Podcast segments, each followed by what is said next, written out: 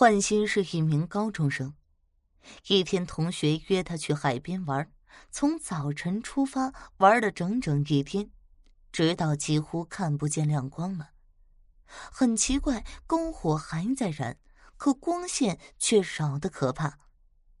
九个人有五个是女孩子，自然怕的厉害，于是便一起围在了篝火旁边，来让自己的恐惧感小一些。男生呢，却一点也不怕，真不知道他们是怎么办到的。为了打发无聊的时间，他们便讲起了故事。这时啊，男生显得异常兴奋，不顾众人的反对，讲起了鬼故事。而女生们则因为害怕，不敢走远，只好硬着头皮听。洪娓娓道来：“我听说吧。”咱们学校的女生公寓里有什么脏东西？四楼厕所到晚上十一点五十五之后进去的五分钟，进去的都会莫名其妙的消失。切，你这故事啊，都知道了。我这倒是有一个，你们绝对没有听过。伟说道：“哼，说来听听啊。”这么一说，那些女生也来了兴趣，渐渐的不怕了。以前啊，我表姐在咱们学校上过学，她给我讲的故事比这个恐怖一万倍。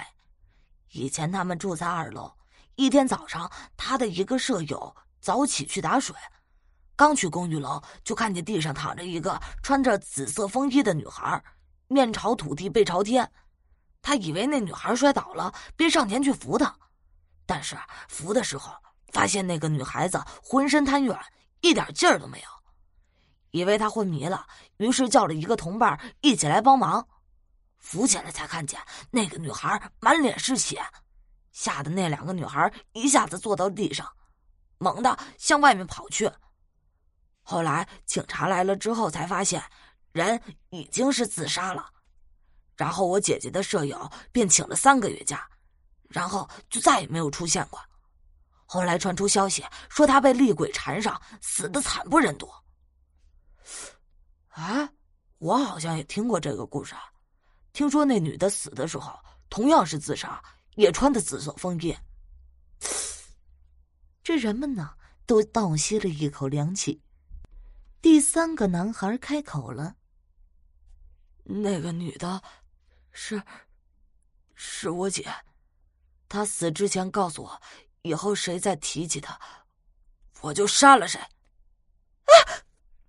顿时，人们开始疯狂的尖叫，生怕他扑过来把自己吃掉。此时，他哈哈大笑起来：“哼，你们这群笨蛋，逗你们玩的！你这个臭小子，看我不好好教训教训你！”